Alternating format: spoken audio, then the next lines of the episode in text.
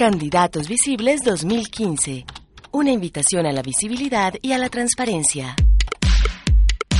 ¿Sabía que cuando se logra a través de amenazas, engaños o uso de armas que un elector vote de manera particular, bien sea por un candidato, un partido o en blanco, se está cometiendo un delito electoral conocido como fraude al sufragante?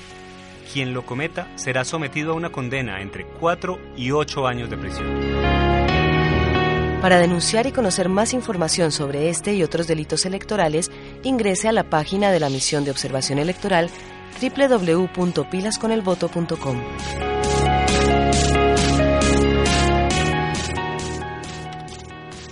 Candidatos Visibles 2015 es una invitación de Antioquia Visible, la información que hace democracia. Apoyan Acústica, emisora web de la Universidad de AFIT, y Plataforma para el Seguimiento Político en Antioquia, CEPA.